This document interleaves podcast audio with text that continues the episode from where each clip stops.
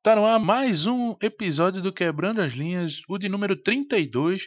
Eu sou Claudio Henrique, estou aqui mais uma vez na companhia do meu co-host e sócio Gabriel Bonafina. Dessa vez a gente vai debater um pouquinho com um convidado bem especial. É dono de clube, o homem é dono do, do clube de futebol lá na Inglaterra, enfim, podcast está com moral e é outro patamar que a gente chegou. Hoje eu posso dizer que eu vou arriscar algumas palavrinhas com o meu porto, o meu inglês, na verdade, é meio picking blinder, meio de Recife, pá. Então, chega mais, Gabriel. Vai ser um episódio massa hoje. Salve, Cláudio. Salve, pessoal. É isso aí, Cláudio. Ficou muito bom o episódio. Já, já preparem o, o cursinho de inglês aí, porque com dono de time inglês, né? Mais um dono brasileiro. E mas o episódio foi em português, tá, pessoal? Não se assustem não. É só uma brincadeira aqui, mas é isso aí. Hoje a gente falou com o Guilherme Deca, que é um dos sócios do Wakefield AFC, um clube inglês da maior cidade sem um clube profissional, né, que profissional eles consideram lá dentro das quatro primeiras divisões. Então, ele explica um pouco como como ele chegou nesse clube, quais as intenções dele com, esse, dele com esse clube, e ficou muito bacana o episódio. É um projeto bem interessante, né? Você vai conhecer um pouquinho mais hoje. Mas antes da gente ir para o episódio, queria lembrar vocês, né? Sempre importante que o Quebrando as Linhas é o podcast oficial da Entrelinhas Gestão Esportiva. Então você pode encontrar a gente em arroba Somos Entrelinhas no Instagram e Facebook é, arroba Entrelinhas GE no Medium e Twitter. E no YouTube e LinkedIn é só procurar por Entrelinhas Gestão Esportiva que você encontra a gente facinho, facinho. Não é não, Cláudio? É isso aí, Gabriel. E também eu vou lembrar do nosso grupo no WhatsApp, o Entrelinhas Gestão e Marketing, onde a gente debate, realiza networking, a gente divulga materiais, estudos no nosso mercado e também divulgamos nossa planilha de vagas onde a gente vai ali atualizando semanalmente, diariamente as oportunidades que estão rolando no mercado esportivo. Então, para você acessar ambos, vai lá no link na nossa bio do Instagram ou manda um ADM que a gente ajuda. Eu queria deixar, aproveitando aqui o, o momento, é, deixar também mais um recadinho, é, mandar um salve para quem ouve a gente no YouTube. Quem ouve a gente no YouTube, um salve para você e, por favor, dá o um seu joinha, deixe seu curtir, porque fortalece nosso trabalho aqui, fortalece o nosso projeto dentro dessa plataforma e a gente quer em breve trazer mais conteúdo para você que acompanha aí no YouTube é, e também para você que acompanha no Spotify e no Apple Podcast. Se você puder classificar o nosso, nosso podcast dando suas cinco estrelinhas, seguindo o nosso o nosso podcast, dando o, o, o, o seu a sua dando suas estrelinhas para a gente e se inscrevendo já vai ajudar bastante porque vai mostrar que é, o nosso projeto está tendo tá tem uma relevância para quem acompanha esse tipo de conteúdo e nos motiva a trazer sempre mais e mais convidados massa como esse e é sempre uma aula e é sempre muito bom compartilhar conhecimento com vocês e aprender da mesma forma que a gente está aprendendo, né, não, Gabriel? Então, pede pro editor tocar essa vinheta logo aí, que hoje tem muito conteúdo. Com certeza, com certeza, Claudio. E só mais uma coisa, né? Antes de chamar para o editor, eu queria lembrar também que a gente chegou na semana passada na marca de 400 vagas divulgadas no, na nossa planilha, né? A gente não faz tanto tempo que a gente está com essa planilha, então é um número bem expressivo, eu acho. A gente já recebeu relatos de, de uma pessoa que conseguiu uma vaga através da planilha, o que é muito bacana, né? Porque essa é a proposta da planilha é... E é isso. Vamos embora. Toca a vinheta, editor. Guilherme Deca, seja muito bem-vindo ao Quebrando as Linhas número 32. Será um prazer e uma honra debater e aprender contigo sobre gestão de futebol e principalmente de empreendedorismo, né? Ainda mais num projeto tão interessante e distinto quanto o Wakefield AFC. Seja bem-vindo e fique à vontade, cara. Pô, obrigado pelo espaço. A gente tem o maior prazer aí de, de bater um papo sobre o projeto. uh, dividir a nossa experiência e, em geral, bater papo em futebol. E, acima de tudo, uh, sou um apaixonado aí pelo, pelo futebol, uh, sempre fui. e futebol europeu inglês em particular, é por isso que começou essa jornada, começou esse projeto. E, pô, vamos, vamos nessa aí, vai ser, vamos ter um, ter um papo legal, vamos trocar, uma, trocar umas ideias de futebol, é sempre bom. Com certeza, com certeza, Deca. Mais uma vez, né? Muito obrigado aqui por tua participação. É, com certeza vai ser um episódio muito rico em conteúdo, né? E muito interessante para para a gente, né? Eu, Gabriel e para o Cláudio e para o nosso público também, né? Para a gente entender um pouco mais sobre sobre tua atuação, sobre a atuação do clube, né? E do teu da empresa que tu trabalha também é, e o funcionamento de gestão de um clube como o Wakefield, né? É, mas antes da gente entrar nesse, nesse mundo de investimentos, de empreendedorismo, do futebol inglês também, né? Que eu particularmente gosto bastante. É, conta pra gente um pouquinho, por favor, da tua trajetória profissional, né? Como tu começou no mercado, como tu, tu hum. chegou no mercado esportivo, enfim. Conta um pouquinho pra gente, por favor. Claro, é, não, a minha história inteira foi no mercado financeiro, ainda é, né? Essa é a principal ocupação, era o Capital hoje em dia.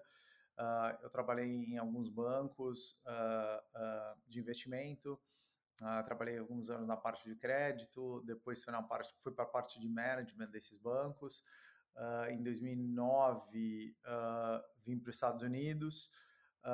na época, eu trabalhava no banco inglês, fui para um banco japonês na sequência uh, e, e, depois fiz uma carreira em hedge fund uh, na parte de investimento. Uh, então, assim, sempre, sempre o esporte e o futebol foram interesses sempre, de certa forma, de, de, de, hobby. Né? A minha carreira foi claramente para um, um outro lado. tive sorte aí, um pouco combinação de sorte, um pouquinho de esforço de, de, de ter uma carreira legal em finanças. Uh, e a, eu vou continuar acompanhando esporte. E, a, e, o meu lance com o esporte sempre foi numa, num lado de, de management do esporte. Eu joguei bola, jogava bola quando era moleque, jogava bola na, escola, joguei bola na faculdade, mas nunca tive interesse em virar jogador. Também não tinha o talento para virar jogador. Eu era um cara bem consciente da minha limitação. Um, era um jogador competente apenas, né? E, mas eu sempre estudei muito a parte, pô, por que, que tem alguns times que conseguem escalar os jogadores melhores que outros? Por que, que tem alguns times que conseguem gerar dinheiro e mais e outros não conseguem? Como é que alguns times conseguem criar brand e outros não conseguem?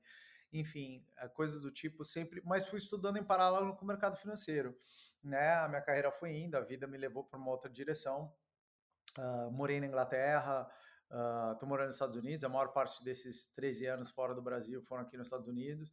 Uh, antes de mudar para cá em 2009, estive na Inglaterra em 2005 2006. Uh, tive mais uma passagem agora breve na Inglaterra nesses últimos 13 anos. Uh, mas a carreira foi toda direcionada para, a área de finance, para a área de investimento, que obviamente me deu um background uh, de budget, de, de, de, fazer valuation de, empresa e tudo que ajudou, obviamente, e ajuda hoje no projeto do Wakefield. Mas o projeto do Wakefield acabou sendo uma convergência de um, um de uma oportunidade com interesse pessoal. A minha empresa hoje em dia, que é a empresa que eu fundei e que eu sou dono, se chama View2 Capital, é uma empresa que faz investimento em private equity, faz investimento em real estate e faz uma parte de, de wealth management, que no Brasil seria é, é, o que a gente chama de family office, ou, ou não sei como o nome exato que se usa no Brasil.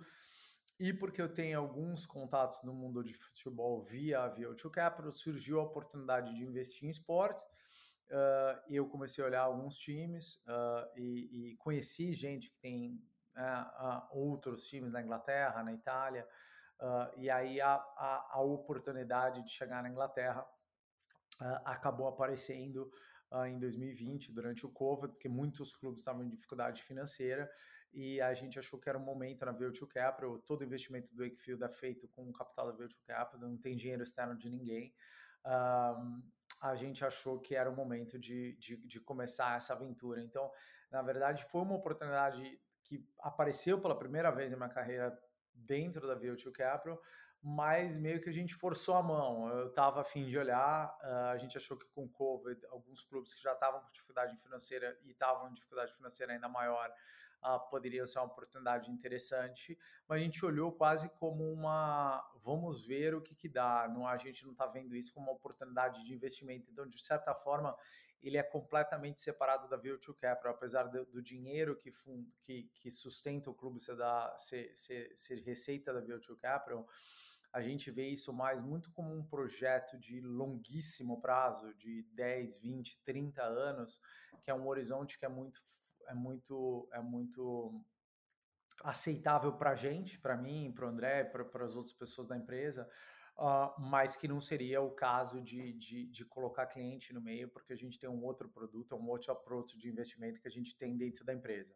Bacana, bacana. É muito interessante a trajetória, Guilherme. E, e aí, né, para emendar com isso, para entender um pouquinho o do investimento de vocês, né, para começar aqui nosso debate, eu queria entender por que especificamente no Wakefield, né?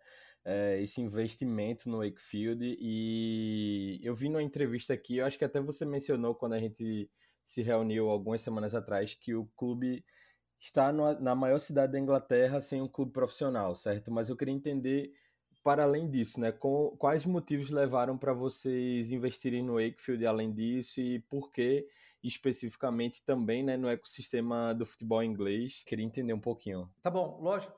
É, eu acho que a, a, razão, a principal motivo do Wakefield é o que você falou, é o maior time da Inglaterra sem um clube profissional. Então tem uma oportunidade interessante da gente construir um, um, um, projeto legal ali. O porquê da Inglaterra, na minha cabeça, sempre só existiam duas oportunidades: é, é Inglaterra ou Itália. Itália, porque eu tenho uma afinidade pessoal, minha família, eu sou descendente italiano, uh, uh, uh, meus avós eram da Itália, e, e, eu sou fã da Juventus, então, assim, eu, eu teria um interesse de fazer alguma coisa na Itália e na Inglaterra, porque é um lugar que eu já morei é um lugar que eu conheço a pirâmide muito bem, eu estudei isso, na, sabe, eu tenho acompanhado há muito, muito tempo. Eu não sou um cara que acompanha a Premier League, eu sempre acompanho a segunda, a terceira, a quarta divisão, é um negócio que eu tenho acompanhado faz bastante tempo. Uh, e também porque eu tenho a vantagem do inglês, né? Eu tô aqui nos Estados Unidos, eu falo inglês, uh, uh, minha família, né? meus filhos nasceram aqui, etc. Então, se algum momento esse projeto explodisse, eu quisesse passar um tempo lá, também, também, também mudar para lá e ficar só com o clube, também teria essa vantagem. Mas o, o, principal motivo de negócio é realmente o time ser a maior cidade da Inglaterra sem, sem, sem um futebol profissional, sem, sem, sem um time profissional. O futebol da Inglaterra, a pirâmide é muito complicada por causa do dinheiro da, da Premier League, a pirâmide inteira é inflada, né? Uh, ah, Para quem está ouvindo, todo mundo acho que está ouvindo sabe o que é a pirâmide, mas é a primeira, a 15 quinta divisão da Inglaterra. A Inglaterra tem 15. Uh, e o que acaba acontecendo é isso: toda vez que vem um dinheiro é, é, do Middle East, né, do Oriente Médio, no Newcastle, e você começa a pagar um cara 50, 60, 70 milhões de dólares, que é um cara que numa situação normal de mercado deveria valer 10 ou 20, mas porque tem esse dinheiro, enfim, a gente sabe o que o Manchester City faz para fazer as, as, as, finanças deles funcionarem com o acordo de, de patrocínio que eles têm de camisa, que é completamente real é, a gente sabe como esse dinheiro acabou inflacionando, tem muito dinheiro americano, tem muito debt também na, na Premier League, e aí o salário sobe, por consequência, para você competir na Championship, você tem que aumentar o salário. O cara que jogava na Championship agora já na Division 1 ganha mais. Então a pirâmide ela é muito, muito inflada. Então ele é um ambiente complicado investir na Inglaterra. Não é o mercado ideal hoje. Se a gente, se alguém estiver olhando para investimento, falar onde eu compro um time de futebol, com certeza a Inglaterra não é o melhor lugar. Na verdade, se vier olhar sul da Europa, se vier olhar mercados menores como Bélgica, como Dinamarca, que você tem uma, você tem um preço muito mais razoável, salário muito mais razoáveis e você é muito mais calma para muito mais tempo para formar jogador e eventualmente ir vender para a Europa, para a Espanha, para a França, para os grandes mercados, na né? Alemanha. Então, assim, a, a ideia do Wakefield, acabamos no Wakefield porque justamente pela dificuldade de fazer um investimento na Inglaterra. A gente olhou alguns outros clubes e a situação financeira desses clubes é, é horrorosa. É, e aí você fala, ah, não, mas no Brasil também é. Também é, mas uma coisa é, é, você comprar um time numa situação financeira horrorosa, eu sou São Paulino. É, o São Paulo tem uma situação financeira horrorosa, mas o São Paulo bem administrado, ele pode dar lucro, ele consegue desenvolver jogador. É que é, é, é uma diretoria mais incompetente que a outra, mas ele bem gerenciado, ele pode, ele pode ser um clube que pode dar certo. Assim como você vê o Flamengo ajustou um pouco a casa, o resultado do Flamengo melhorou significativamente. O Palmeiras fez isso, o Red Bull faz um projeto interessantíssimo no Brasil. Ele tem o potencial, ele tem torcida, ele tem estádio, ele tem história, ele tem uma base legal, ele tem uma academia legal, ele, ele, ele você consegue gerenciar.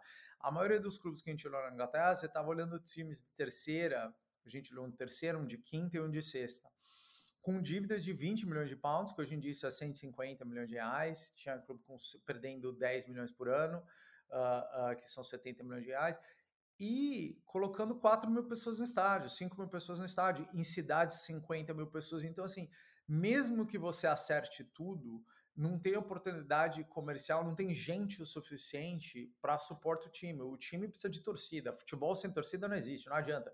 É, você pode fazer todas as decisões corretas no campo, se ninguém tiver indo no estádio, se você não tiver patrocinador, se você não conseguir gerar um momento com, a, com, a, com o seu público, é, é, é, você não vai para lugar nenhum em termos de sustentabilidade do futebol. A gente queria um processo sustentável.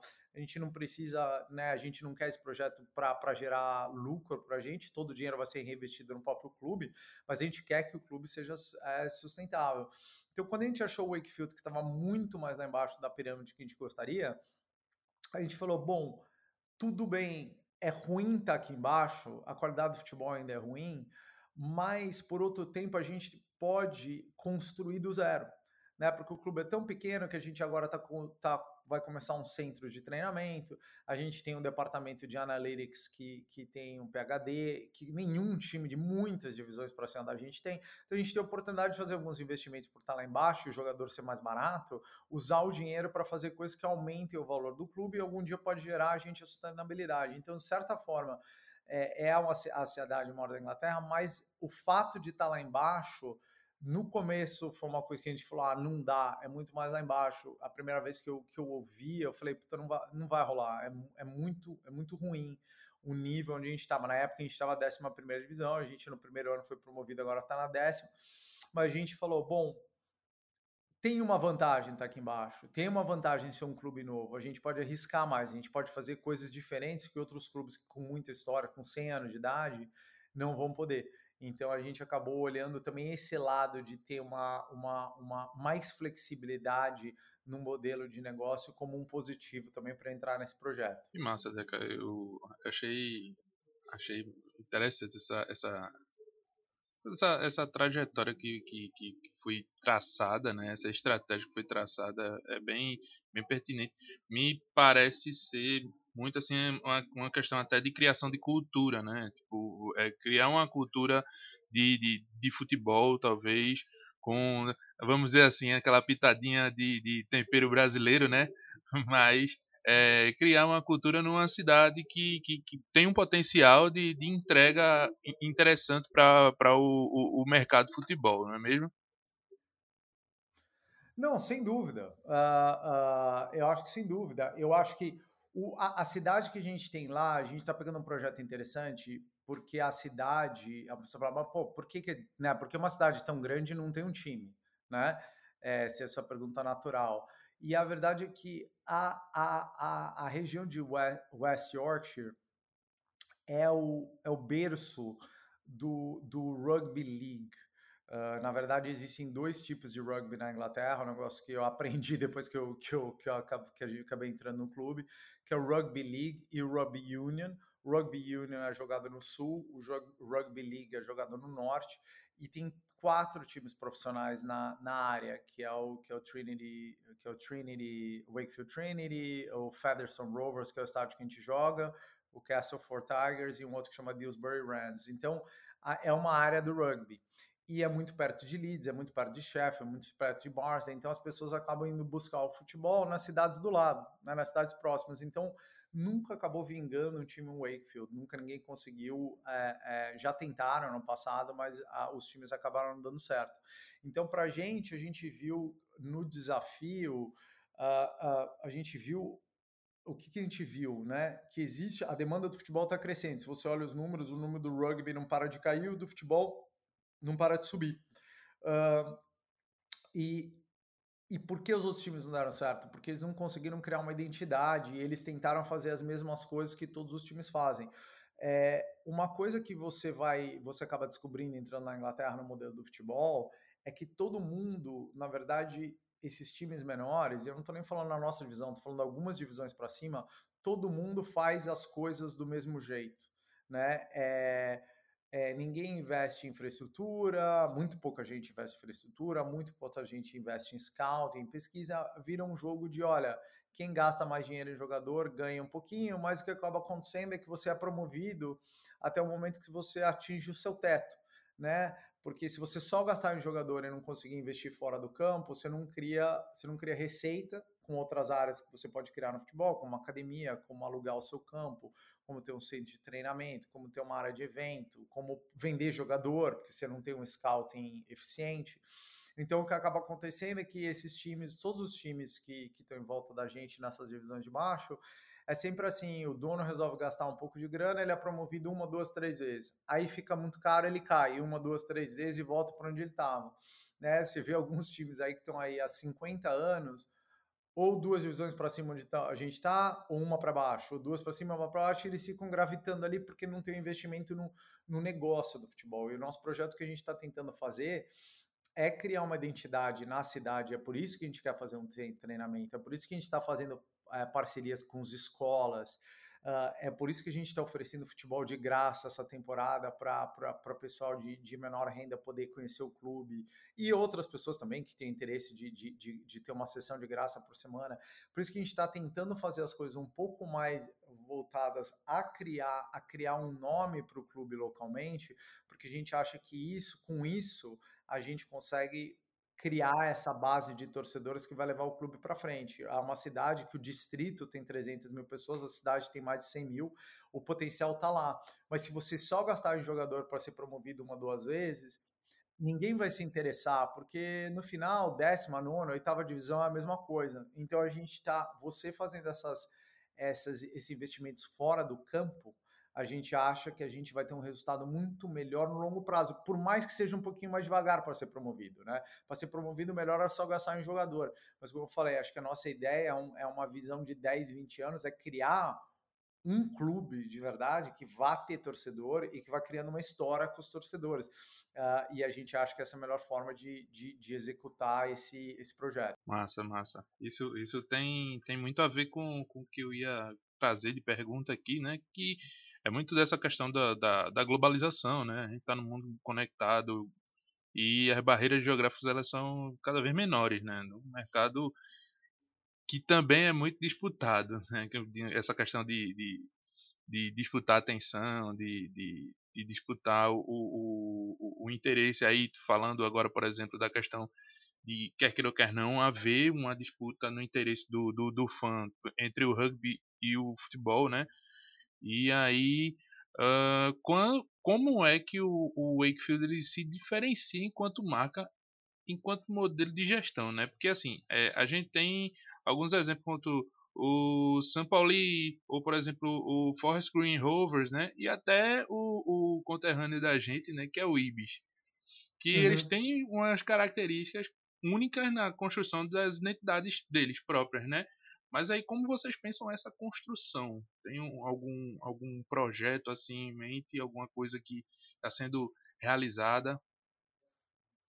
Sem dúvida. É, você usou o exemplo do Force Green Rovers, que é fantástico. É, não importa se você acredita, esse negócio, o, o, o, clube vegan, tem gente que acha o máximo, tem gente que acha que é, ah, não, isso é, é só marketing, não, não interessa, né? Qual que é a sua opinião pessoal? A verdade é que indo na direção de um clube sustentável, um clube vegan, etc., eles conseguiram trazer, criar um modelo de negócio onde eles geram quatro vezes mais receita do que todos os outros times da mesma divisão deles. Tanto é que eles foram promovidos de novo.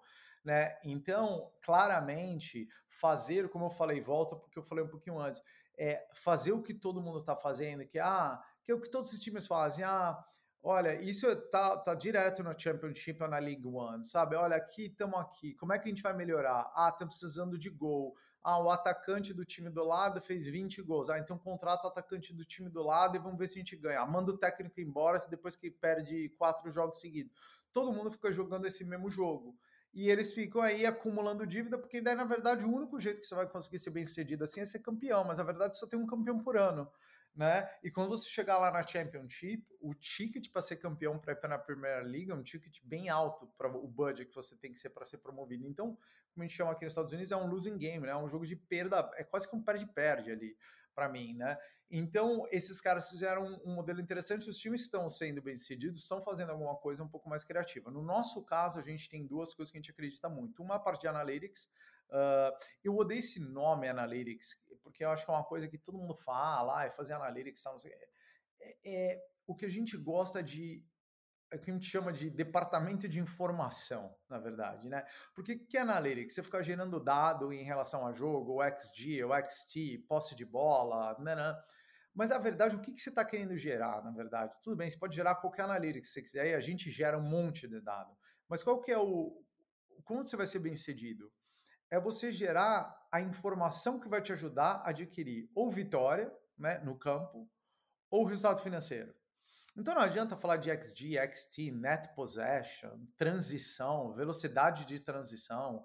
High, tem essas estatísticas agora de high pressure, quanto tempo você consegue manter a high pressure, quanto tempo você demora para recuperar a bola. Tudo isso é muito válido, mas a, a verdade é que depende qual, qual esquema que o seu, é, seu técnico vai usar né? Isso é uma informação que tem algum valor para ele, né? O que, que ele precisa, dado que você imagina que um clube tem que escolher o técnico uh, uh, baseado em, em, um critério de com, com, com, com critério de como o clube deveria jogar, né? Qual que é o DNA do clube aí, se é para falta de uma palavra melhor. Então você você tem que gerar informação. Então a gente tem um departamento, é, vamos chamar de analytics, porque é o que todo mundo usa, mas a gente tem um departamento de informação forte, a gente investe muito em dado e principalmente na tradução de dado. Como melhor utilizar dado tanto para achar jogador como para ajudar o técnico, né? É, é, a segunda parte é a parte de comunidade. Eu acho que o que está faltando, que você falou do, de competição pela atenção, né? O que, que acontece hoje em dia? O, o torcedor em geral, e eu me incluo nessa nesse público, como fã de futebol, você está desiludido na maioria das vezes. Ou é com o gerenciamento do seu clube que é feito de forma péssima, ou com o jogador hoje em dia, porque não existe, né? O futebol mudou, na verdade, até essa, essa economia da atenção acabou sendo ruim para o engajamento do torcedor porque você tem, eu, eu sei porque agora, como Juventino, o, o, o Pogba tá voltando para a Juventus, você tem esses jogadores de Instagram, né? Que o, o, Pogba hoje em dia não tem interesse nenhum no futebol, né? O, o, todo o interesse dele é marketing, social media, vender shoe, qual o shoe que vai vender, esse jogo, estamos com a chuteira nova, show, né? então você acaba Super League, aí os clubes criaram a Super League, aí vem dinheiro sujo da Rússia, vem dinheiro sujo, não sei. Então é, é um o torcedor médio, o cara que vai no estádio, quer comprar ingresso, que tem paixão pelo esporte, você está meio desiludido. Você fala, pô, é só dinheiro, é muito comercial, a experiência artificial, né? não é uma experiência legal. Principalmente na Europa, acho que no Brasil é até um pouco mais autêntico, porque isso ainda não chegou tanto no Brasil. Mas na Europa, na Europa com certeza é bem prevalente. E a gente quer fazer uma experiência autêntica para o torcedor. A comida é boa, Uh, o, o, o, ticket é barato, a gente dá um monte de, de, de, ingresso de graça na comunidade. Como eu falei, a gente dá, a gente tem partnership com escola, a gente dá aula de futebol para Outwood Grant, que é uma, a maior academia, rede de escolas da região, de graça. Uh, a gente tenta ser meio com ser meio não, ter foco na comunidade. Então, seria essa parte da analytics ser um foto da comunidade, mas foco de comunidade de verdade é, falar assim, cara, vamos entregar sem pedir nada em troca. E se o cara quiser virar fã em algum momento e vir no jogo, valeu. Se não vier, pelo menos a gente está criando uma história aqui na cidade e é assim que a gente vai fazer o clube crescer. A gente acha que essa forma você vai criar lealdade de, de, de fã. Obviamente que a gente vai fazer todas as ações. Esse ano a gente vai ter live streaming de todos os jogos do feminino. Tem alguns jogos do masculino que a gente vai fazer live streaming, incluindo para o Brasil. Tudo isso a gente vai fazer, tem que fazer. Hoje em dia, todo mundo quer acompanhar é, gol no TikTok, quer assistir jogo live no celular. Isso faz parte, é, é um mundo moderno aí, né? Mas eu acho que você, no nosso caso, como a gente tem que criar uma base de fãs, é muito comunidade, esse é o lado da comunidade, e o lado do campo é muito na parte de analytics e, vamos lá, e, informação, né? Ciência de dados, e, e, e, de informação. Acho que esse é o que vai dar vantagem para a gente tanto crescer em Wakefield como crescer, como crescer no campo. Que baita aula, viu, Deca? É, é muito muito bacana ver uma visão assim de um investidor brasileiro como você, né? Muito atual, né, digamos assim, como você mencionou, é, ainda existe um ecossistema defasado aqui e, enfim, eu achei muito legal tu trazer uma visão pé no chão, realista, mas também ambiciosa, assim, no sentido de ir crescendo e crescendo. Obviamente, todo mundo quer crescer, né? É... Mas eu achei muito legal tu trazer, assim, dividido, digamos assim, né? Como vocês pensam. Até essa questão de comunidade, achei muito interessante, porque, como você já mencionou também, né? Futebol sem os fãs é completamente complicado, né? É inviável, como você mencionou. E aí eu queria entender um pouquinho mais além como é que vocês fazem para construir essa comunidade, né, de fãs. Como é que o Wakefield pensa o relacionamento com o fã, não apenas no match day, né, mas também no dia a dia da cidade, na vida social e no ambiente online também, tu já deu uma pitada aí falando do, da transmissão de jogos, mas eu queria saber essa questão de produção de conteúdo. É, Não, enfim. super interessante. A gente acredita muito na parte. Uma forma de você se diferenciar, de novo, no nível que a gente está, mas de certa forma, até no próprio nível do futebol profissional, é que o futebol ficou muito corporativo, né? Todo mundo tem assessor de imprensa e o que vai falar, vai falar. O que a gente tenta fazer um pouco no nosso social media é, é nenhum time, se você convida aí todo mundo estiver ouvindo aí na nossa parte de Instagram, no, no Twitter e no Facebook, tem um TikTok também, é, a gente faz entrevista com os jogadores depois do jogo, a gente mostra a imagem de treino, a gente mostra informação dos nossos analytics. A gente quer que você, como fã, participe um pouquinho mais do dia a dia do, do clube e você tem, óbvio, você vai, a gente não vai dar acesso total ao que está acontecendo no clube, mas você tem um pouco mais acesso do que o normal, né? Se você é um fã hoje em dia do Manchester United, do Manchester City, é, você não tem acesso nenhum, né? Você tem uma entrevista que é completamente ensaiada, com dois, três assistentes do lado do, do, do Marcus Rashford lá quando ele está dando uma entrevista, e você, como fã, você não vai ter informação muito relevante nenhuma ali que vai aumentar o teu amor ou diminuir o teu amor pelo clube.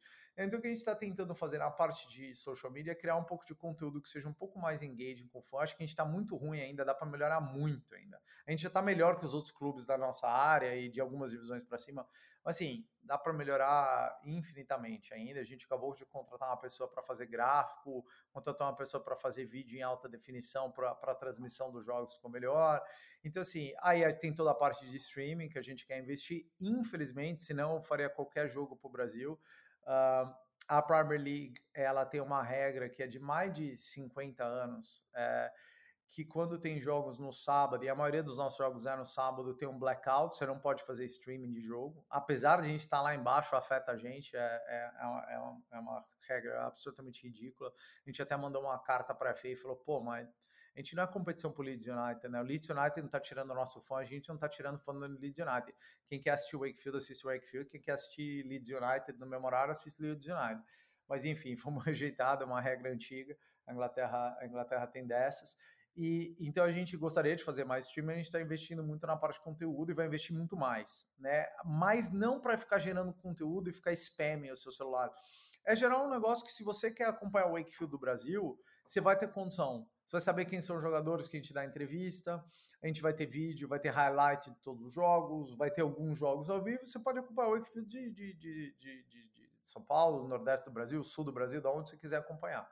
Né? É, isso é uma parte que a gente está tá investindo bastante. Em relação à comunidade local, é muito mais a parte de, de, de novo, é um preço competitivo, a gente dá ingresso, de, vai começar a dar muito mais ingresso de graça esse ano, convidar as pessoas para ir, criar uma boa experiência, né? No final, a gente tem um estádio, se você der um Google, chama Millennium Stadium, que é o estádio do Featherstone Rovers. É um estádio de 7 mil pessoas, com telão, arquibancada, estacionamento, restaurante. É lá que a gente tem o nosso long-term lease ali de jogar. E, cara, é um programa legal para você fazer no sábado.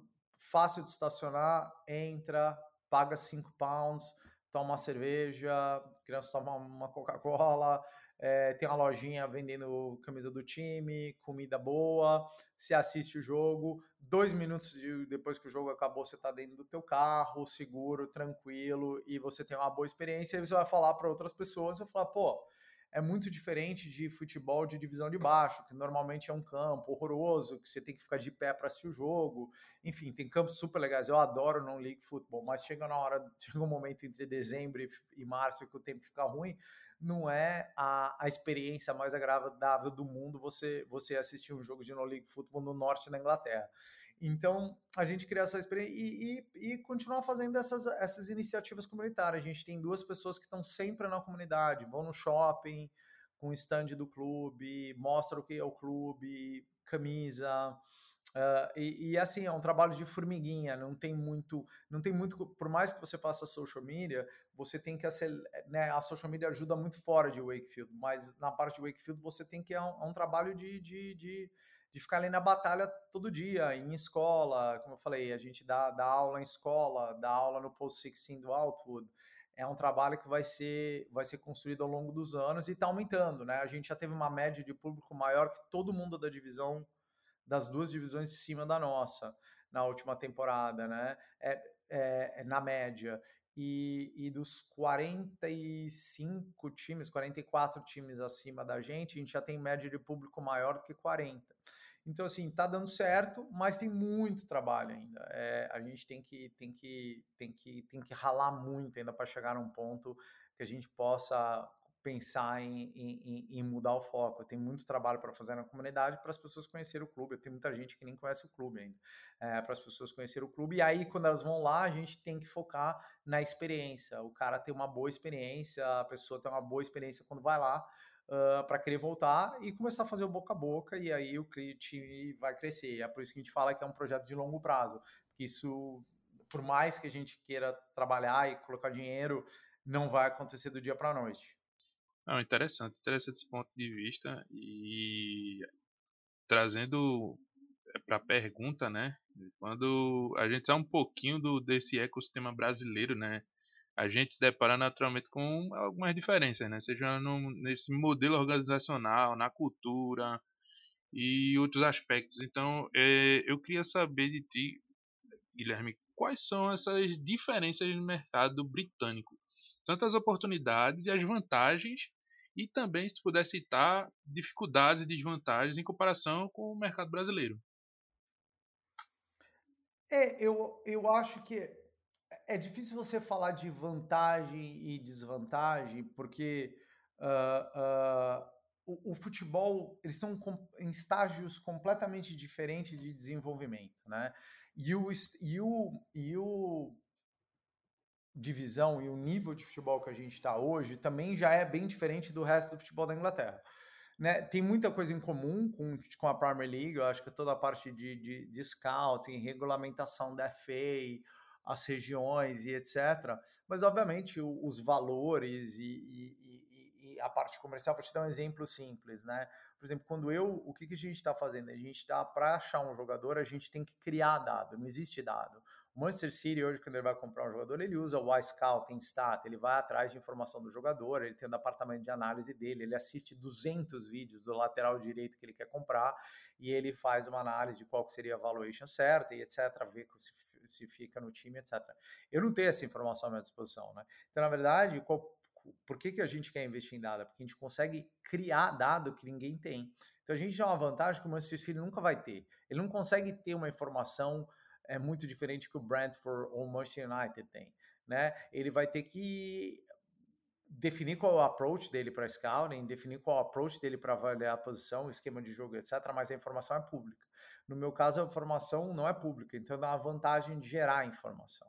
Né? Então, assim, é muito diferente dependendo do nível de futebol. Mas falando de maneira mais macro, eu acho que a grande diferença do Brasil com, com a Inglaterra é que a Inglaterra já passou por esse processo de profissionalização do futebol. Mesmo antes de entrar esse dinheiro né, pós-Abramovich, o futebol mudou muito depois do Abramovich com o Chelsea, mesmo na década de 90, ah, o futebol da Premier League era um futebol caro. Tudo bem, na época a Itália era, o, era o principal mercado do futebol, mas era um futebol caro, né? É, e já era um futebol profissional, você já tinha grandes empresas envolvidas no futebol, você já tinha direito de transmissão de valor elevado. E o Brasil ficou muito tempo parado, andando de lado.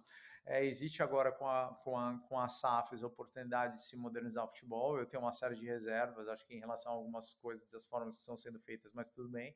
É, mas eu acho que existe oportunidade, principalmente na criação de uma nova liga, novos direitos de televisão, se modernizar em relação a streaming, a como os fãs podem consumir o produto. Então, acho que a Inglaterra ela já fez esses passos. Né? Então, a Inglaterra, por exemplo, é, os deals de televisão foram, né, nos últimos 20 anos, aumentando sem parar. A Inglaterra, a Premier League é gigante na Ásia, eles fizeram todo esse investimento de marketing na Ásia, eles fizeram todo o investimento nos Estados Unidos. Né? Na verdade, eu consigo stream qualquer jogo da, da Premier League aqui a qualquer momento. Eu consigo assistir League One, eu consigo assistir Championship, eu consigo assistir League Two. Então, assim, todo esse trabalho de como a gente vai comercializar o produto já foi feito nos últimos, na verdade, 30 anos, né? Desde a criação da Premier League. Uh, até mais, né? Esse é um projeto, esse é um, é, esse é um, é um, é um, é um, um movimento muito forte aconteceu nos últimos 10, 15 anos, mas já vem acontecendo há 30. Uh, ah, o Brasil está passando por um momento de transição agora. Né? É, é uma oportunidade, alguma coisa precisava mudar. Acho que você gostando de SAF ou não gostando de SAF, é claro que o futebol brasileiro precisava mudar. Eu acho que a estrutura das ligas precisa mudar. É, eu acho que a forma, né, o calendário também é muito ruim, né, o time joga muito, joga toda quarta e sexta pela mesma liga, né? O brasileiro, pô, você joga na quarta e na sexta, aí você tem Sul-Americana, aí você tem Libertadores, aí você tem Campeonato Regional, aí você tem Copa do Brasil, e aí você tem uma série de produtos, você acaba ficando com um excesso de futebol, mas não necessariamente com uma qualidade que você tem interesse em consumir, né? Então acho que tem, tem toda uma reestruturação para ser feita nos clubes. Isso acho que as SAFs, bem ou mal, vão acabar levantando a maré. É, é, isso aí eu acho que, que, que, que, que quando alguns começarem a fazer um trabalho competente, como eu tenho certeza que o Cruzeiro vai fazer, uh, o Red Bull já está fazendo, o Flamengo tem seus problemas, mas ele melhorou muito a gestão nos últimos anos, e alguns outros times, o Palmeiras, enfim, alguns times já estão sendo bem gerenciados, já estão colhendo esse fruto, né? É, outros vão ser obrigados a se mexer, mas eu acho que tem que ter uma mudança da estrutura da liga. Então eu sinto que o, o, a vantagem de você estar no Brasil é que o mercado é gigante, as pessoas querem consumir produto via celular, via social media, via streaming. Uh, uh, o Brasil tem uma oportunidade gigante nisso, né? A, a inclusão digital ocorreu muito com o celular né, no Brasil, como sendo um país pobre, teve muita gente que não teve o primeiro computador, né? O primeiro computador acabou, na verdade, sendo um, sendo um celular. Então tem, o Brasil é muito ativo na social media uh, e acho que tem, tem muita coisa para explorar aí. Mas a vantagem do Brasil é que você pode copiar o que já foi feito lá fora, né? Você não precisa muito você não precisa muito inventar roda. Eu acho que se você existem modelos aí que provadamente funcionam na Europa e o que você deveria fazer tanto na gestão de clube, que é o que o Red Bull está fazendo, né, usando a mesma metodologia que eles usam na Alemanha, que eles usam na Áustria, uh, usando no, no ex-Bragantino, né, é, é, você poderia tanto replicar nos clubes como você pode replicar na liga, como você pode é, replicar comercialmente, é o que o Cruzeiro vai acabar fazendo com o que, que, o Ronaldo vai acabar fazendo com o Cruzeiro, é replicar, é replicar muito do que esse ano vai do em termos de reestruturar o time, negociação de direitos comerciais, etc., porque ele já tem essa experiência. Então, eu acho que a vantagem é que o potencial está lá, o potencial é gigante, e já existe um modelo de como fazer certo. Precisa melhorar o nível das pessoas no futebol, acho que é isso. A, a, os dirigentes de futebol, na, na, na maioria no Brasil, são são fãs ou conselheiros, e não tem nada errado com fã, mas é, eu sou fã também, mas eu não acho que eu teria hoje, né? É, hoje a gente está aprendendo muito. E eu acho que ainda tem muito para aprender no futebol. E tem cara ali que hoje em dia provavelmente já sabe menos do que a gente, que vocês e a gente aqui, e estão gerenciando o clube. Né? Então acho que tem, um, tem, tem que haver essa profissionalização do, do, do, do, prof, do profissionalização do, profissional é horroroso, mas é, é, é se ter uma, uma melhores profissionais envolvidos no futebol. Isso é no momento que isso acontecer, uh, você vai começar a colher resultado, tá, tá, tem muito, muita oportunidade, né? É, é, é, muita oportunidade de crescimento. Esses clubes são, né? Você vê Vasco, Cruzeiro, Botafogo, os Gils foram feitos, são são times de, de, de, torcida significativa que, com uma, um gerenciamento adequado, pode, podem virar projetos interessantes. Eu, então, acho que é, é, é muito difícil comparar, dado que o Brasil está atrás, mas de certa forma já está movendo, e acho que tem que mover uh, por um modelo muito parecido que está sendo feito na Inglaterra. A Inglaterra, por outro lado, é, tem um problema de expansão. Ela expandiu tanto que é difícil você continuar crescendo no nível que está, mas eles fazem um bom trabalho. Realmente, eles, eles perceberam que o mercado internacional é um mercado que eles têm que continuar a crescer e hoje em dia nos Estados Unidos não, não se assiste outro futebol, ninguém assiste aqui Série A, La Liga, é, é, a Premier League domina uh, completamente o, o, o, o público no, no, futebol europeu. Excelente, Deca. E é, levantasse uma bola muito interessante que eu, que eu ia até comentar, que é justamente essa oportunidade de oxigenação da gestão, né? de trazer pessoas qualificadas para atuar no mercado. A gente ainda está no, no, no, caminho, né? A gente está aprendendo, por isso que a gente recebe tanta gente qualificada aqui no grupo como você, né? Para poder é, trocar uma ideia e, e, e, bater um papo, né? Porque a gente aprende demais nesses papos. Mas é, eu acredito que deve se gerar muita oportunidade, né? Principalmente aí no Wakefield, eu acho que, que é um, um, um celeiro de oportunidades. E a pergunta que eu, que eu tenho, assim, só para levantar a bola rapidinho, é como é que tem sido é, montar essa equipe, né? Montar essa equipe que eu falo da, da parte de gestão é, do, do clube. Tipo, é, eu vi que vocês têm um treinador, treinador brasileiro, e como é que vocês têm visto os outros departamentos e, e, e como é que tem sido é, olhar para o mercado, né? Tipo, é, vocês estão olhando para o mercado profissional sei lá, para tentar trazer um, algum profissional é, com esse, como é que eu posso dizer, com esse nosso DNA brasileiro que tem um pouquinho mais de, de, de, de, de futebol nas veias, né, daquela coisa mais, mais, mais passional que pode trazer, ou então é, talvez o, o, o, profissional que ele tenha é, mais esse não sei se posso dizer um formato, mas esse esse esse jeitão mais inglês, né, de, de, de trabalhar, de fazer o, o, o, o, futebol, não, ou se é um misto, enfim, como é que está sendo esse processo de formar a equipe da gestão do Wakefield? Bom, esse foi, foi, foi a principal mudança que a gente fez, né? É, é quando a gente comprou o clube, uh, o clube tinha os profissionais de futebol uh, uh, com currículo eh, que se você olha para o currículo, você acha super é, impressionante. Você tinha o Chris Turner, que jogou no Manchester United, foi, é, foi técnico do Sheffield Wednesday. Você tinha o Lee Crooks, que jogou mais de 150 partidas pelo, pelo Manchester City.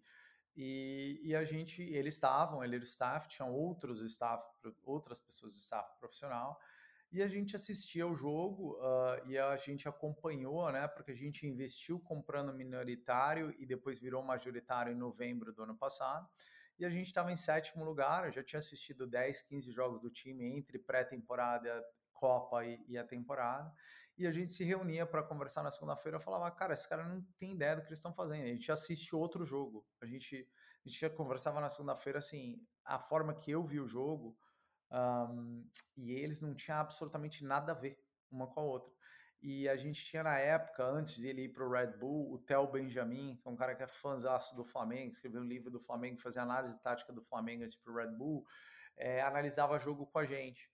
E eu e o Theo, a gente conversava e falava, cara, esse cara não tem ideia do que está acontecendo no campo. Então a gente teve que mandar todo mundo embora. Na verdade, a gente mandou 100% do time de futebol embora e, e colocou o nosso pessoal, entre eles o, o, o, o, Gabriel Mosini, né, que a gente chama Coach Game, mas é o Gabriel Mosini, que estava jogando, nunca tinha é, sido técnico profissional, ele estava no sub-16 do QPR, do Queen's Park Rangers. E a gente trouxe um outro staff também, um júnior, que é um cara que está no New York City, que também é brasileiro, e outros ingleses também, que tinham que uma visão de futebol parecida com a gente. Né? A gente acredita que tem uma forma que a gente quer que o Wakefield jogar futebol. Não existe uma forma certa de jogar futebol, existem diversas formas certas de jogar futebol. Né? Depende de qual o, o, o, time que você tem, depende da idade dos seus jogadores, depende da, da, da divisão que você vai, depende de que país você está jogando. Existem milhares de formas de você jogar futebol corretamente. A gente acha que no Wakefield a gente queria ter um estilo de futebol que esse pessoal da Inglaterra não conseguia entender. Esse pessoal mais, mais que a gente chama de old school, né, da Inglaterra, não conseguia entender. Os caras pararam na, no, na Irlanda do Jack Charlton da Euro de 88, que é basicamente pegar um 4-3-3, falar, cara, é, chuta a bola para trás do zagueiro do adversário, faz pressão uh, com, seus, com a sua linha de três, uh, na, no que você chutou a bola lá para frente. Se você ganhar a dividida, você tem uma chance de gol.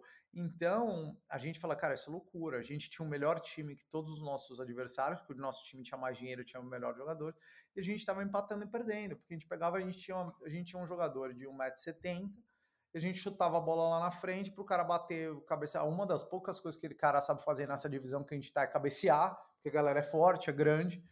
E, e, e, a gente parava de perder. A gente falava, cara, se a gente colocar pressão, nosso time é jovem, técnico, cheio de jogador ex-academia, a gente tem ex-Leeds United, ex-Sheffield Wednesday, ex-Doncaster Rovers, molecada de 17, 18, 19 anos, nossa, nossa média do nosso time é 21, 21,7 anos de idade. Falei, cara, por que, que a gente não está dominando o jogo? A gente consegue correr mais que os caras, a gente passa melhor que os caras, a gente controla o jogo melhor que os caras, porque a gente está perdendo. Por quê? Porque eles não sabem implementar a forma de jogar. Então a gente colocou uma galera que vê o futebol parecido com a gente. A gente vai perder de monte também. A gente vai ganhar e vai perder de monte. Não quer dizer que a gente vai ganhar sempre.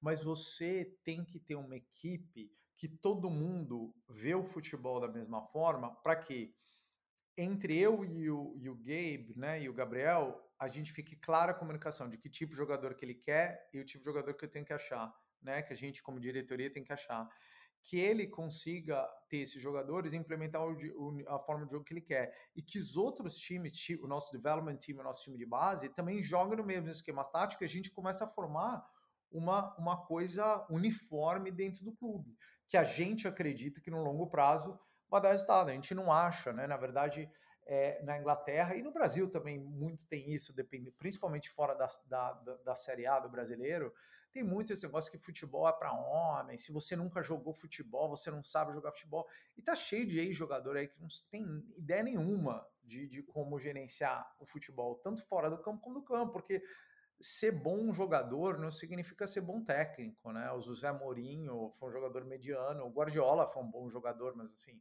o Klopp mal jogou bola. Então assim, são são jogadores fantásticos. Então, óbvio, você tem para todo o Cruyff, né? Não é todo mundo que é o Cruyff que entende o Cruyff que entende dentro de campo e fora de campo. Né? Maradona nunca conseguiu ser técnico, né? Então, eu acho que assim, é, existe a gente a gente quis trocar todo o time e colocar pessoas que, que que realmente veem o futebol como a gente. E aí a gente não tem muito essa de brasileiro inglês, não. Homem, mulher, brasileiro, velho, novo, inglês, brasileiro. Você tem que entender e ver o jogo como a gente, que é gostar de dado, ser apaixonado, ser viciado no futebol, tem que assistir não sei quantos jogos, tem que ir atrás de jogador, tem que ir atrás de jogador na quarta noite, assistir o jogo no campinho, não sei aonde. Tem que ser uma galera que é apaixonada por futebol, que gosta de análise de dado e que acredita num futebol que mesmo nesse nível da Inglaterra você deveria jogar o futebol que a gente que, que, que a gente fala eu, e o Gabriel que é futebol jogado, né? Que assim não vai ser só chuta a bola para frente dividida, é manter a posse de bola, é pressão na saída de bola. Enfim, são alguns conceitos de futebol que a gente acha que, tendo o melhor time, a gente deveria ganhar usando esses conceitos de futebol. Então é muito isso que a gente procura num, num staff. Para a gente, ah, se você já jogou ou não jogou, isso para a gente é relevante. Vou dar mais um caso é interessante. A gente tinha um menino que chamava Ben, uh, nunca tinha feito scout de futebol, nunca. Era jornalista, uma apaixonada em futebol, procurou a gente e falou: Posso virar scout de vocês? Eu não preciso ganhar nada, eu só quero a experiência de ser scout. Eu falei, cara, vamos fazer o seguinte, faz cinco jogos, me manda os relatórios, se a gente gostar, beleza. E aí, se você pode, a gente tem o maior prazer de te recomendar para você arrumar emprego no futebol e etc. Você usa o nosso portfólio aqui como experiência. A gente dá uma chance para o menino, é fantástico, os relatórios do cara são muito legais. Ele acabou arrumando um emprego no Stoke City, um emprego no futebol, ganhando bem, uh, e teve a primeira oportunidade com a gente. Então, por quê? Porque ele tinha a atitude certa, porque ele tinha o, o, a formação certa e tinha a garra, né? Tinha a pegada, queria ir atrás. E a gente tem pô, todo o interesse de dar, dar espaço para a gente, assim, é, ter garra, que, pegada e querer fazer, e ter humildade de falar, pô, não sei tudo, tenho que correr atrás, tenho que trabalhar, é, e aí a gente vai descobrir como fazer da forma certa. É, é, é, essa é a maior característica que a gente está tá procurando nos nossos profissionais. Show de bola aí, Gabriel. Vamos fazer aquele projetinho depois, mandar pro Deca, quem sabe. Eu só tenho que pre preparar melhor para o inglês, mas o resto é, a gente tem disposição de sobra.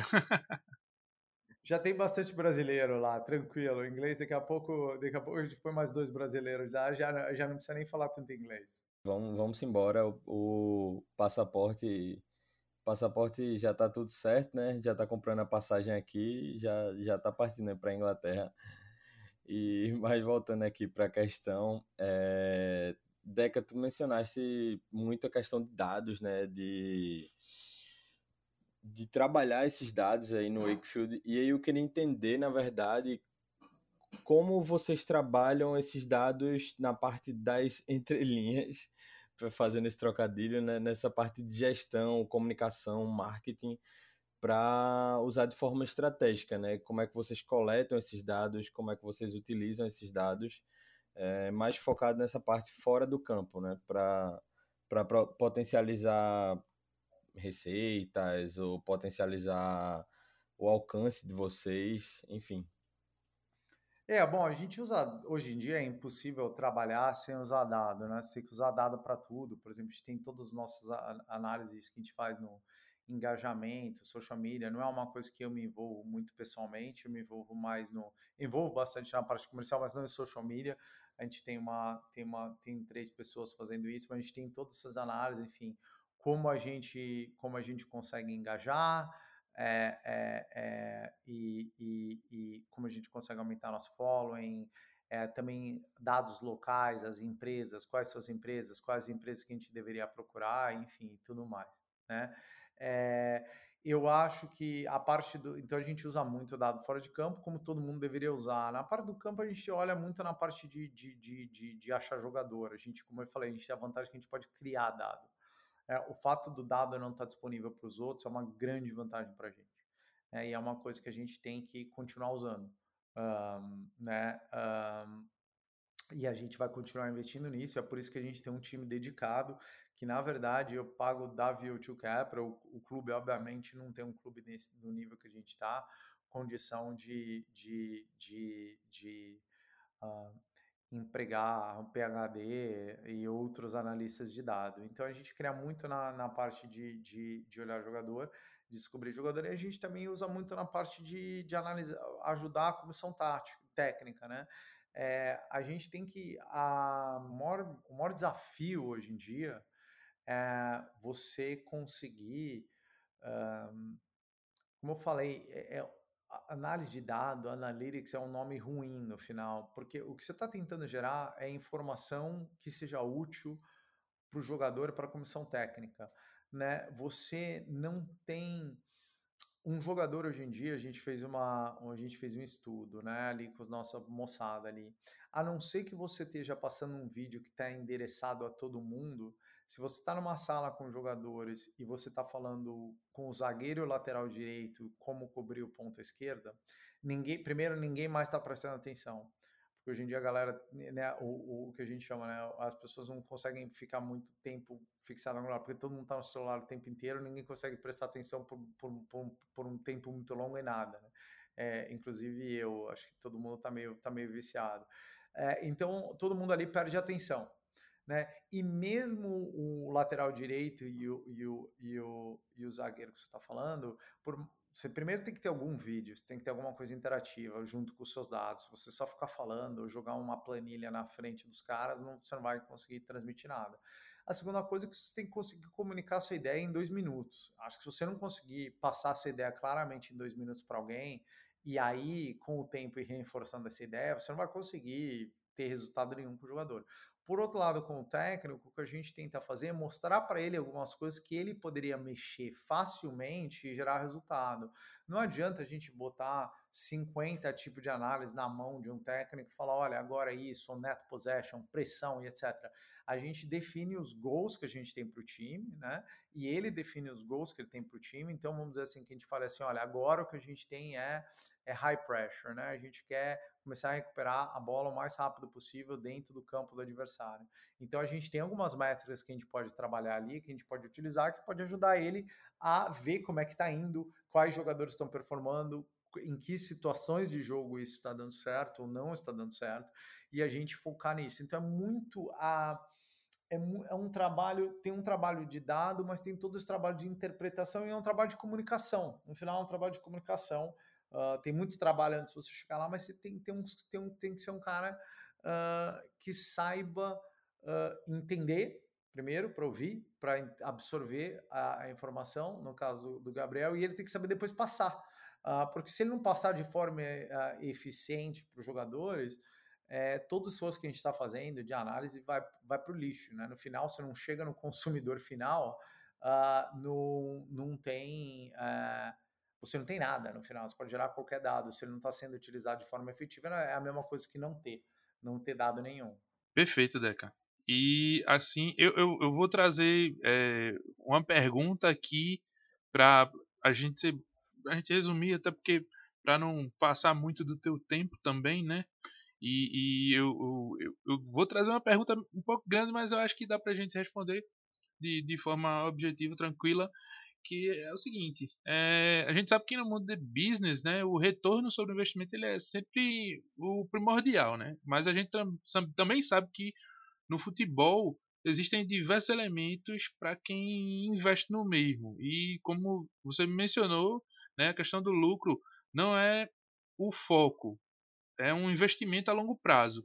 Então, eu gostaria de entender qual o objetivo médio e longo prazo, de fato, que vocês, enquanto investidores do clube, têm.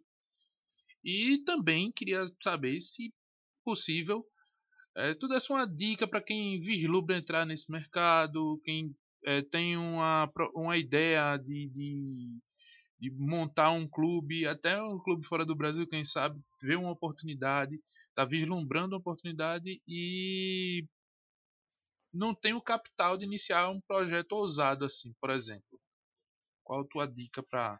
Uh, olha, é, é, futebol não é um bom investimento. Você tem que começar daí. Acho que futebol é, é, no geral, você vai perder dinheiro. Então, acho que assim, se você está olhando isso como oportunidade de investimento, ele, na maioria das vezes, ele não é um bom investimento. Uh, uh, esse, o nosso gol primeiro, né? Vamos falar. Bom, hoje eu comecei pela parte dos investimentos, então vamos acabar por aí. Eu acho que existe um futebol, existe uma forma de rodar o futebol em que você está criando outras linhas de negócio em volta do clube, como uma academia, o streaming, venda de jogador, criação treina, sem treinamento, estádio, que o futebol pode dar lucro, sem dúvida. Mas a quantidade de esforço e estresse que você vai passar para o retorno que ele vai dar, mesmo quando ele dá lucro, não vale a pena. Se você colocar a mesma quantidade de esforço em outros negócios, provavelmente seu retorno vai ser mais alto. Né? Por quê? Porque o mercado competitivo é um mercado é um mercado que no final ganha um por ano, né? E você também está muito limitado pela performance coletiva, né? Se hoje você abre uma pizzaria e é claramente que a tua pizza é a melhor que tem na tua cidade e o teu preço é super competitivo, você pode vender duas vezes melhor que o segundo colocado e depois e a segunda melhor pizzaria, depois três, depois cinco, depois dez. Não tem, né? É, é, enquanto tiver demanda, você está tomando a demanda, né? O futebol, a, a, a, se, os, se você pode ter um time ótimo, se a liga é ruim ou se a liga não está colocando, os outros times não estão sendo bem gerenciados, não tem muito público no estádio uh, uh, e tudo mais, você está limitado ao seu potencial comercial, à sua capacidade, à sua capacidade de fazer dinheiro, né? A tua geração, aí isso afeta a tua geração de capital. No momento que afeta a tua geração de capital, você tem menos capital para envolver, desenvolver jogadores, você fazer, enfim, todas essas outras linhas de negócio. Então, o futebol, ele, eu acho que ele é, se você não tem dinheiro, você falou, olha, pô, você não tem tanto dinheiro, quer me envolver o futebol lá fora, enfim, esquece. O futebol é uma coisa que vai precisar de muito dinheiro, porque mesmo que você não gaste em jogador, você tem que construir centro de treinamento, você tem que construir estádios, tem que montar academia, porque essas coisas no final vão te gerar receita. Então é um, é um business que tem um capex né, é, muito alto. Isso não, não tem como. Né? A gente tem uma vantagem que está um pouco mais lá embaixo, mas mesmo assim, no nosso nível, é, o, a quantidade de dinheiro que vai no, numa, no, no, ano é, é enorme e, e, vai mais esse ano ainda, porque assim, aí quanto mais ele cresce, mais você investe de novo, você está aumentando o valor do seu equity, você está aumentando o valor do clube, mas assim, se você está olhando isso como investimento, uh, uh, principalmente se você está querendo fazer um investimento passivo, não é um investimento muito bom. Se você quer fazer um investimento ativo e você quer se envolver, eu acho que muito melhor se você quer se envolver no futebol, você ir trabalhar com futebol e aí aprender na prática. Não tem nada melhor que aprender na prática. Eu achava que eu entendia um pouquinho, sabia que eu não sabia um monte de coisa, mas achava que entendia um pouquinho, vi que não entendia nada, aprendi um monte, fomos promovido, sei que tem um milhão para aprender, não, não entendo nada ainda, tem muito mais do que aprender, e é uma, mas você só vai saber fazendo, não tem jeito. Você tem que um jogador querer sair, você tem que passar por um estresse que a gente passa que o time mais alto está querendo levar nossos jogadores, entrar no telefone e tentar acertar aí como que vai ser o budget, como a gente vai ajeitar, como que a gente vai achar jogadores. Você tem que passar por essas coisas na prática uh, ah, para você aprender. Em termos do que a gente quer, Cara, se a saúde me permitir, porque esse negócio assim, cuidar da família, minha vida pessoal, a Virtue Capital e o Wakefield não tem mais tempo nenhum para mim, não dá para assistir mais futebol, não dá para assistir um filme, não dá para fazer mais nada. O trabalho com, é, consumiu 100% do meu tempo. Se a saúde me permitir e a saúde do André permitido e a Virtue continuar indo bem, a ideia é a gente ficar com esse clube até, até não poder mais tocar. É, a gente quer que esse seja o nosso projeto. Uh, eu, te, gente, eu falo com donos de outros clubes, uh, as pessoas falam, você quer entrar em outros projetos de futebol? Sem dúvida, mas como minoritário, como advisor, no board, ajudando, rodando o clube. Esse é o nosso clube. Esse é o clube que a gente escolheu. Uh, a gente não sabe onde vai chegar. A gente tem, a gente Uh, tem uma aposta muito grande no futebol feminino. A gente quer desenvolver muito futebol feminino. Acho que hoje em dia o futebol feminino, no nível que a gente está, é muito maior o potencial do que no masculino. Uh, então, assim, esse, a gente não sabe o que, que, o futuro vai ser. Acho que tem alguns caminhos que o Wakefield podem ir, mas a gente, esse é o nosso projeto. A gente não está aí para tentar engordar o, o, o, o, gado ali e tentar vender daqui a um ano, dois anos. Não é a nossa ideia. Acho que se a gente tiver é, saúde e disposição para manter. E eu não vejo porque né, a gente hoje em dia a gente tem e é, é um negócio que a gente curte muito, a gente quer continuar crescendo, a gente quer continuar, enfim, é, e progredindo e subindo na pirâmide e subindo também no feminino, que é uma coisa que a gente quer, que é muito porque a gente acredita muito na cidade, a gente acha que o potencial está lá e a gente vai conseguir fazer uma, um, um, um projeto legal. Aí ó, você fala onde vai chegar, vai chegar na League, vai chegar na League One, vai chegar na League Two, não importa, é, é, vai chegar a, a, até o, o, o, a competência do nosso trabalho. Né? Se a gente for muito competente e fizer tudo certo, a gente vai chegar ao mais alto do que a gente puder ir. Se isso é National League, League Two, League One, a gente não sabe.